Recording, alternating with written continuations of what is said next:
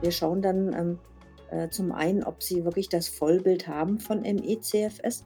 Da haben wir Diagnosekriterien. Somit die international am häufigsten verwendeten sind die sogenannten kanadischen Konsensuskriterien. Da gehört eben immer auch dazu, dass Schmerzen vorliegen. Diese Patienten leiden also typischerweise auch an Kopfschmerzen oder Muskelschmerzen, entweder als Dauerzustand oder nach der geringsten Belastung. Und es gehört immer auch eine schwere Konzentrationsstörung dazu. Das war die Stimme unseres heutigen Gastes, Frau Professor Carmen Scheibenbogen von der Charité in Berlin. Mit ihr spreche ich heute zum Thema ME-CSF äh, und Post-Covid. Und damit herzlich willkommen zu einer neuen Episode des Roche Podcasts Nervennahrung, dem Podcast von Neurologen für Neurologen. In diesem Podcast sprechen mein Kollege Professor Matthias Meurer aus Würzburg und ich monatlich im Wechsel zu interessanten und aktuellen Themen der Neurologie. Mein heutiger Gast ist, wie gesagt, Frau Professor Carmen Scheibenbogen aus Berlin.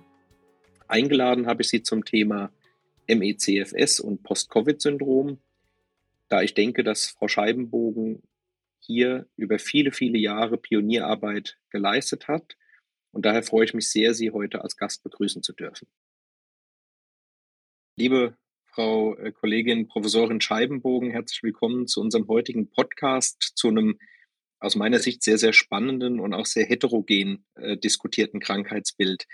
Wollen Sie vielleicht äh, zur Einführung noch ein paar Worte zu sich sagen und wie Sie auch sozusagen Ihr Interesse für die Krankheitsbilder äh, entwickelt haben? Hallo und vielen Dank für die Einladung. Ja, wir sind hier an der Charité schon seit vielen Jahren ähm, äh, beschäftigt mit dem chronischen Fatigue-Syndrom, das nach unterschiedlichen Infektionen auftritt.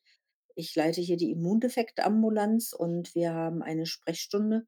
Und äh, die Patienten, die bislang zu uns kamen, haben diese Krankheitsbilder vor allem entwickelt nach Epstein-Barr-Virus-Infektionen oder auch nach Grippe. Und seit Sommer 20 haben wir viele Patienten, die sich an uns wenden, weil sie nach ähm, Corona anhaltend krank sind. Und das sind ähm, gar nicht diejenigen, die bei uns auf Intensivstationen lagen, sondern das sind überwiegend Jüngere, die auch gar nicht ähm, so eine schwere Akutinfektion hatten und die halt anhaltend vor allem über die Symptome Fatigue, ähm, Belastungsintoleranz berichten und viele weitere, die man jetzt im Zusammenhang mit Long-Covid kennt. Und könnten Sie uns vielleicht einmal schildern, wie dann äh, bei einer Erstvorstellung bei Ihnen das weitere Workup ist dieser PatientInnen? Ja, also es ist so, dass wir inzwischen ähm, insgesamt elf Spezialambulanzen haben, die sich an Patienten mit unterschiedlichsten Symptomen wenden. Also zum Beispiel haben wir eine Kollegin aus der HNO, die kümmert sich um die Menschen, die anhaltend nicht riechen und nicht schmecken können. Ähm, unsere Neurologen sehen vor allem die Patienten, die schwere neurokognitive Einschränkungen haben, teilweise ja auch Auffälligkeiten haben im MRT oder im Liquor oder auch ZNS-Autoantikörper. Und wir als Immunologen ähm, haben unseren Schwerpunkt ähm, bei MECFS, dem chronischen Fatigue-Syndrom. Und da ist das Leitsymptom die Fatigue und die Belastungsintoleranz. Ähm, das heißt, dass letztendlich oft schon Alltagsdinge dazu führen, dass es den Patienten auch nochmal oft tagelang schlechter geht, diese sogenannte postexertionelle Malaise. Das ist ein ganz häufiges Problem auch bei Long-Covid. Und ähm, diese Patienten sehen wir also dann bei uns und ähm, wir schauen dann ähm, äh, zum einen, ob sie wirklich das Vollbild haben von ME-CFS. Da haben wir Diagnosekriterien. Somit die international am häufigsten verwendeten sind die sogenannten kanadischen Konsensuskriterien. Da gehört eben immer auch dazu, dass Schmerzen vorliegen. Diese Patienten leiden also typischerweise auch an Kopfschmerzen oder Muskelschmerzen, entweder als Dauerzustand oder nach der geringsten Belastung. Und es gehört immer auch eine schwere Konzentrationsstörung dazu. Wortfindungsstörungen sind oft dabei. Patienten bezeichnen das auch oft als Gehirnnebel. Und was auch zu diesem komplexen Krankheitsbild gehört, ist eine autonome Dysfunktion. Die haben also typischerweise eine Tachykardie, haben oft ähm, Kreislaufregulationsprobleme, die stellen sich hin, denen wird schwindlig. Der Puls ist dann viel zu schnell, der Blutdruck fällt ab. Letztendlich ist auch die Atmung oft zu schnell. Also alles, was quasi unbewusst über das Adrenergesystem gesteuert wird, kommt bei dieser Erkrankung durcheinander. Ähm, die kanadischen Kriterien, die Sie angesprochen haben, die ja ähm, vielfach verwendet werden, basieren ja, wenn ich richtig informiert bin, viel auch auf anamnestischen Angaben. Ähm, was nehmen Sie als apparative Zusatzdiagnostik als Standard dazu? Sie hatten angedeutet, Auffälligkeiten im MRT, gegebenenfalls auch im Liquor. Gibt es sozusagen ein ähm, konkretes Vorgehen, dass Sie sagen, also beim Erstkontakt, das sind die Untersuchungen, die Sie auf jeden Fall möchten, um das ganzheitlich einzuschätzen? Ja, also bei den Post-Covid-Patienten ist es so, dass ähm, eine wichtige Frage natürlich ist, gibt es Komorbiditäten? Was wir ja gut kennen in, inzwischen, dass äh, Patienten oftmals auch eine eingeschränkte Lungenfunktion haben, ähm, dass es manchmal ähm, äh, Cardio- oder Peri, also Myokarditiden oder Perimyokarditiden gibt. Ähm, wir ähm, machen auch noch mal ein umfangreiches Labor, um weitere Organbeteiligung auszuschließen uns Leber, Niere an. Letztendlich kann bei Covid ja nahezu alles auch betroffen sein. Allerdings ist es bei den Jüngeren so, dass wir bei diesen Untersuchungen bei den meisten nichts finden. Was wir dann machen, um das Krankheitsbild ME-CFS auch besser zu erfassen, ist diese Fatigue, ist fast immer auch eine muskuläre Fatigue. Ähm, da analysieren wir die Handkraft. Das machen wir mit so einem ganz einfachen Handdynamometer. Da gibt's ja ähm, Normwerte, was ähm, jemand abhängig von Geschlecht und Alter an Kraft, an Handkraft haben sollte, wenn man maximal zieht. Und um auch diese vermehrte Erschöpfbarkeit ähm, und die ähm, fehlende Erholung nach Belastung zu erfassen, haben wir den Test so angepasst, dass wir die Patienten zehnmal hintereinander ziehen lassen. Dann sieht man oft schon, dass sie die Kraft ähm, sehr schnell verlieren. Und dann machen wir den Test nach einer Stunde nochmal und dann sieht man, dass ähm, die ähm, Kraft sich ähm, auch nicht mehr regeneriert hat. Also das ist ein ganz guter Parameter für die muskuläre Fatigue und diese Fatigability, wie es im Englischen heißt. Ähm, ganz typisch ist bei diesen Patienten auch eine ausgeprägte periphere Durchblutungsstörung. Also viele kommen schon mit blauen Fingern, ähm, erzählen ihnen, dass sie kalte Hände, kalte Füße haben. Äh, wir messen die Kapillarfunktion mit Endopet. Das ist ähm, letztendlich so wie ein Pulsoximeter. Und dann macht man ischämischen Stress, indem man fünf Minuten eine Blutdruckmanschette aufpumpt. Und wenn man ähm, dann ähm, das Blut wieder fließen lässt, dann erweitern wir unsere Gefäße. Die normale Reaktion ist, dass wir unsere Kapillaren dann äh, um auf etwa den doppelten Durchmesser erweitern. Und wenn das nicht richtig funktioniert mehr, dann spricht man von endothelialer Dysfunktion. Und das kann man also auch bei vielen dieser Patienten sehen. Man kann auch einen ganz einfachen Test machen. Man lässt die Patienten einfach mal eine Faust machen für ein paar Sekunden Mhm. und dann die Hand öffnen. Und die ist dann im ersten Moment weiß, aber wird dann gleich wieder rosa durchblutet. Und jemand, der solche Durchblutungsstörungen hat, da bleibt die oft, ähm, 'ne ganze Zeit noch, äh, hell und, ähm, man sieht oft erst nach einer Viertelminute oder so, dass dass die Hand wieder rosig wird. Also, das sind, ähm, gute Tests, um einerseits diese gestörte, ähm, Durchblutung zu erfassen, die wahrscheinlich auch ein Teil dieser autonomen Regulationsstörung ist. Denn auch wo wir unser Blut, ähm, hintun, das wird ja über adrenerges System mitgesteuert. Und, ähm, äh, diese, ähm dieser, ähm, Stehtest, den wir machen, der nennt sich Las Nasalin-Test, also NASA-Anlehntest. Der ist so 'n modifizierter Schellung-Test, den Sie auch, ähm, ohne Kipptisch machen können. Sie legen die Patienten einfach für 5 Minuten auf die Liege, messen Puls und Blutdruck und lassen sie dann hinstellen. Und dann sieht man eben bei Gesunden, dass der Puls 'n bisschen ansteigt und, ähm, der Blutdruck hält sich relativ stabil. Und bei diesen Patienten, da saust der Puls oft richtig in die Höhe. Und wenn das über 30 ist oder weit über 120 geht, dann sprechen wir vom posturalen Tachykardie-Syndrom. Und wenn der Blutdruck abfällt, diastolisch mehr als 10 oder systolisch mehr als 20 Millimeter Hg, dann haben wir es mit einer orthostatischen Hypotonie zu tun. Und, ähm, begleitend dazu sagen Ihnen die Patienten, dass sie Schwindel haben. Viele halten das auch gar nicht durch, 10 Minuten zu stehen. Also, das sind ganz schöne objektive Tests, um auch, ähm, die Schwere der Erkrankung zu erfassen. Und letztendlich sehen Sie das den Patienten auch oft an. So die richtig schwer Kranken, die können auch nicht gut sitzen, die sind oft blass, ähm, können sich, ähm, manchmal auch gar nicht so auf dieses Gespräch, was ja, ähm, dann oftmals über eine halbe Stunde oder so geht, gut konzentrieren. Ja, vielen, vielen Dank für die Ausführungen. Ich glaube, da schließen sich äh, ganz ad hoc schon wieder ganz, ganz viele Fragen an. Ähm, Sie haben ja gesagt, ähm, Sie sind ja auch Immunologin oder sind Immunologin und wir suchen ja dann immer nach, äh, sagen wir mal, Mechanismen. Sie hatten autonome Dysregulation erwähnt, viele der Dinge, die Sie beschreiben, Durchblutungsstörungen, endotheliale Dysfunktion, ähm, Tachykardie oder ähm, Hypotonie, würden sich ja unter diesem Mantel, sagen wir mal, gut fassen lassen. Jetzt gibt es aber auch andere Symptome. Sie hatten diesen Brain Fog beispielsweise angesprochen.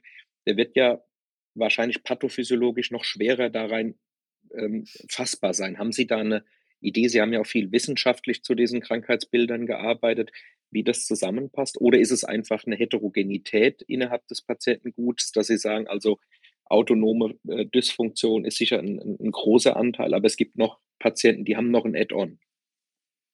Genau, also zum einen lässt sich natürlich über eine Minderdurchblutung auch schon Fatigue erklären, aber Fatigue ist ja, sagen wir mal, vom Pathomechanismus her sehr komplex.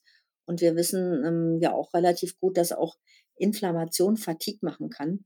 Und äh, wenn wir uns jetzt die Mechanismen anschauen bei Post-Covid, dann haben wir beides. Dann haben viele Patienten anhaltend erhöhte Zytokine.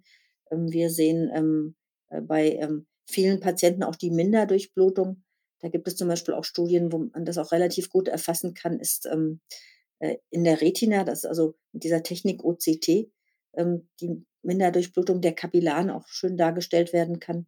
Ähm, oder auch mit der ASL kann man also auch eine zerebrale Minderdurchblutung sehen.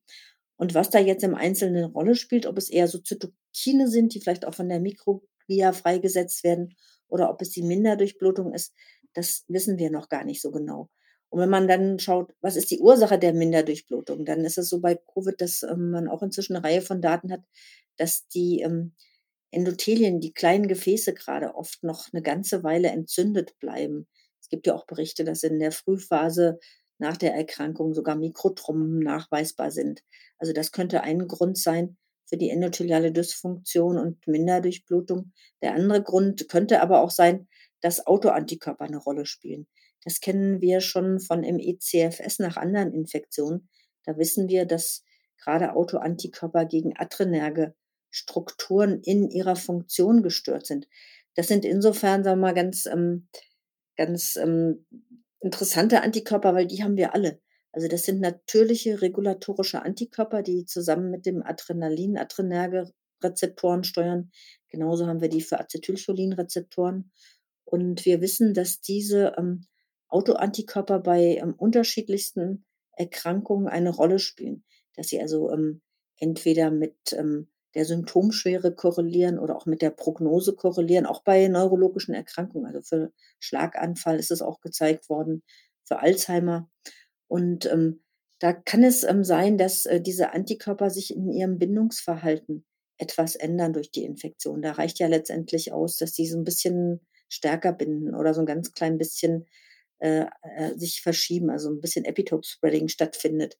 Und dann sind die Adrenergenrezeptoren so empfindlich, wenn die ein ganz bisschen anders angesteuert werden, dann kann möglicherweise das ganze Signaling durcheinander kommen. Also das ist momentan eine der, ähm, der ähm, Hypothesen, die am ehesten äh, erklärt, warum wir bei MECFS diese schwere autonome Dysfunktion haben.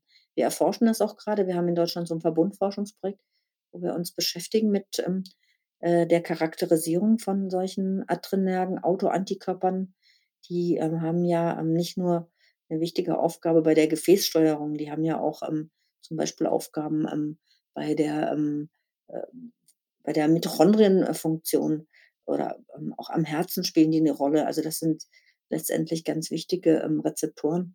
Und das ähm, schauen wir uns genauer an und werden uns das auch bei Covid noch genauer anschauen. Was wir schon wissen bei Post-Covid, das ist eine Studie, die haben wir gerade veröffentlicht, dass diese Antikörper auch da mit Symptomschwere korrelieren, insbesondere auch mit der Schwere der Fatigue, aber auch mit der Schwere der Durchblutungsstörung.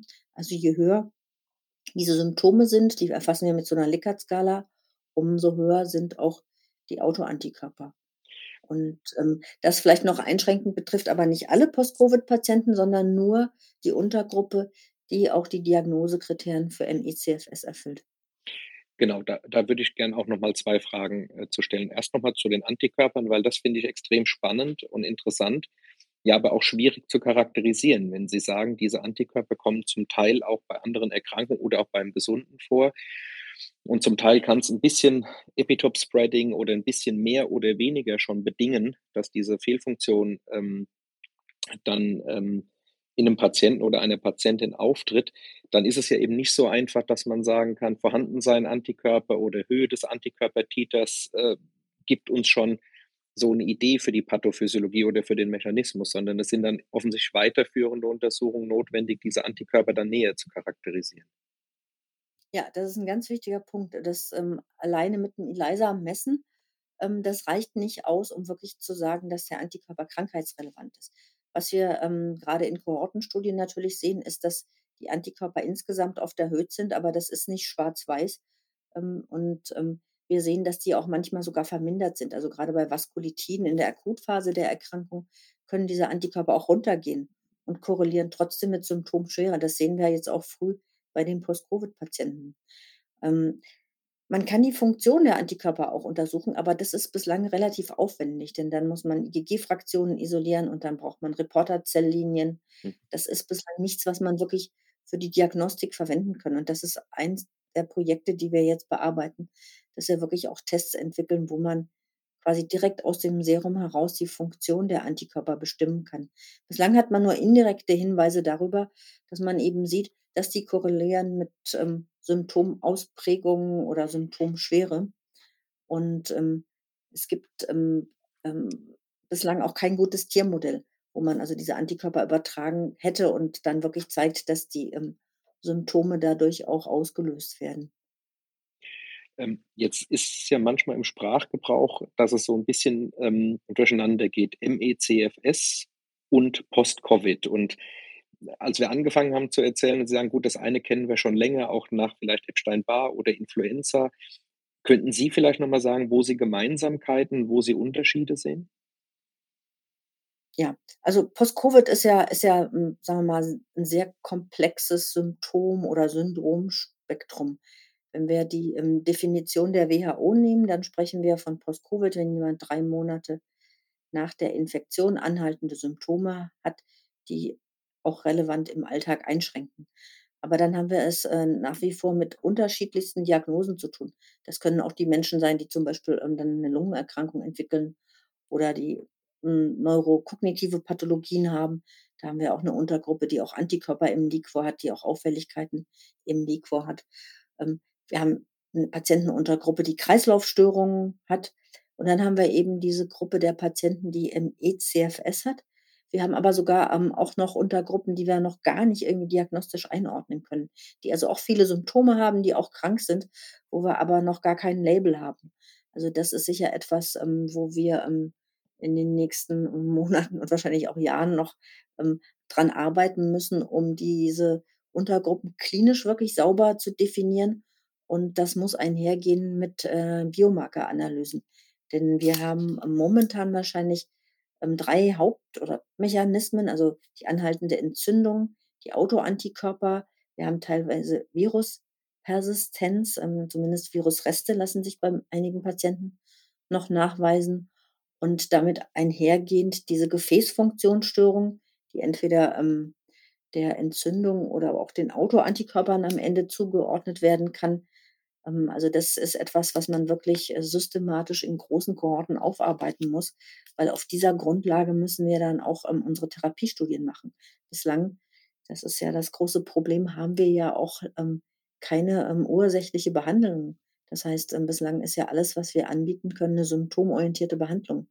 Die Situation ist ja bei ME/CFS schon viele Jahre so, dass, letztendlich auch kaum Therapiestudien stattgefunden haben und wenn, waren das nur kleine die Medikamente nicht zur Zulassung gebracht haben.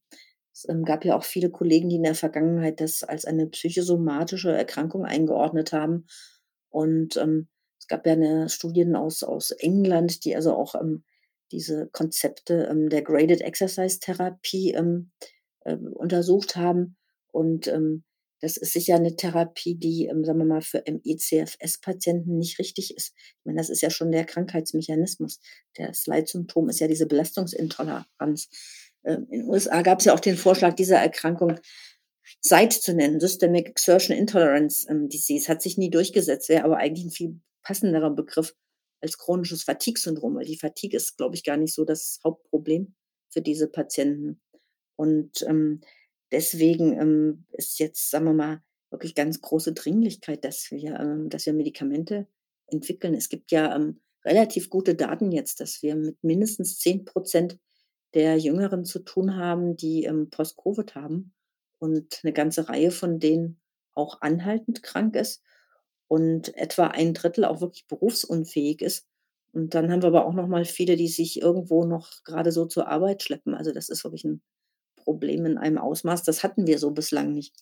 Ja. Daher auch ja, mhm. Also, ich wollte auch noch mal einhaken. Äh, ich glaube, die die gute Diagnose idealerweise, äh, über einen Biomarker oder eine Kombination an Biomarkern, um dann auch Therapiestudien voranbringen zu können. Ich meine, Sie haben ja in die Richtung viel gearbeitet, auch, äh, wie Sie selbst gesagt haben, Fallserien, ähm, veröffentlicht, wo eben, äh, sagen wir mal, symptomorientiert versucht wurde, antientzündlich beispielsweise zu behandeln. Und ähm, da haben wir auch immer eine, eine, Subgruppe der Patienten und Patientinnen durchaus angesprochen. Trotzdem gibt es immer wieder Leute, die sagen, wir untersuchen bei der Diagnose und äh, finden nichts Auffälliges. Nehmen die sozusagen äh, die falschen Untersuchungsmethoden, also schaut man quasi an den Auffälligkeiten vorbei oder bleibt eine Teilmenge übrig, wo Sie sagen, nein, also wir haben auch bei uns in der Ambulanz 10 oder wie viel Prozent auch immer, wo wir trotz dieser ähm, Vorgehensweise, wie Sie sie beschrieben haben, eben nichts äh, fassen können und trotzdem haben wir den Eindruck, da steckt was dahinter. Also, wir sehen ja bei uns vor allem die schwer Erkrankten an der Universität. Da sind wir alle unterschiedlich ausgerichtet, äh, wie ich ja anfangs sagte, ähm, eher neurologisch, kardiologisch. Aber die Patienten, die wir bei uns sehen, haben eigentlich alle Auffälligkeiten. Also die ähm, ähm, Patienten, die ähm, zu uns kommen, die Fatigue ist äh, bei den allermeisten auch körperlich. Die sind jetzt typischerweise auch sechs Monate und relativ schwer krank. Und ähm, diese Kreislaufregulationsstörungen, die kann man auch ähm, bei knapp der Hälfte ähm, messen mit diesem Nasalintest, den ich gerade beschrieben habe. Also wir finden schon ähm, bei den meisten auch ein Korrelat zu diesen ähm, ausgeprägten Beschwerden. Ähm, man kann ja zum Beispiel auch so 'n 6 Minuten Geh-Test durchführen. Der erfasst auch, ähm, so orientieren ganz gut, was was kann der Mensch noch. Äh, ich rate davon ab, die Patienten jetzt, ähm, auf ähm, auf 'n Fahrradergometer zu setzen, weil, ähm, das können die vielleicht, ähm, äh, für den Moment, aber dann geht's denen oft wochenlang richtig schlecht. Also, solche, hm, Testmethoden sind, ähm sind nicht geeignet für ME/CFS-Patienten. Und, ähm, wir, ähm haben natürlich, ähm, sagen wir mal, auch Patienten, die, ähm, jetzt, äh, keine Auffälligkeiten haben, aber das sind oftmals auch diejenigen, die nicht so krank sind, die, ähm, wir jetzt betreuen und die seit 2 Jahren anhaltend krank sind. Bei denen kann man bei fast allen was messen und wir sehen auch im Labor ganz viele Auffälligkeiten. Also, wir haben, äh, wir wenn wir, ähm, bei uns schauen im Labor einfach Zytokine zu messen, sind die bei vielen erhöht. Und wenn man jetzt, äh, wirklich auf molekularer Ebene schaut, wir haben also so 'ne Single-Cell-Seq-Analyse gemacht, dann finden Sie da ganz viel im ersten Jahr. Also, da sind, ähm, Zytokine nachweisbar, da sind die T-Zellen aktiviert, da sind die Monozyten aktiviert und das deckt sich mit dem, was viele andere inzwischen auch beschreiben. Mhm. Super. Ich glaube, Sie haben jetzt für unsere Hörerinnen und Hörer deutlich mehr Klarheit in dieses zum Teil sehr heterogen äh, diskutierte Krankheitsbild gebracht. Oft ist es ja auch so, dass die Diskussionen weit auseinandergehen, wenn eben einfach gewisse äh, Leitlinien, Vorgehensweisen noch nicht so vorbeschrieben sind. Und da haben sie sich ja, äh, muss man sagen, deutschlandweiten Namen gemacht und auch, auch ganz viel Pionierarbeit geleistet. Vielen Dank für die Arbeit, die Sie geleistet haben und auch vielen Dank für das Gespräch und die Aufklärung, die damit vielleicht ähm, vergesellschaftet ist. Ja, sehr gerne. Vielen Dank Ihnen auch. Das war also eine weitere Episode des Roche-Podcasts Nervennahrung. Ich bedanke mich noch einmal ganz herzlich bei Frau Professor Scheibenbogen von der Charité. Sie finden den Podcast auf allen gängigen Plattformen, wie beispielsweise Apple, Spotify oder Google. Wir würden uns über eine positive Bewertung durch Sie sehr freuen. Wir sind dann in zwei Wochen wieder für Sie da. Wie gesagt, dann mit meinem Kollegen Professor Meurer aus Würzburg. Vielen Dank, tschüss und eine gute Zeit an alle Hörerinnen und Hörer.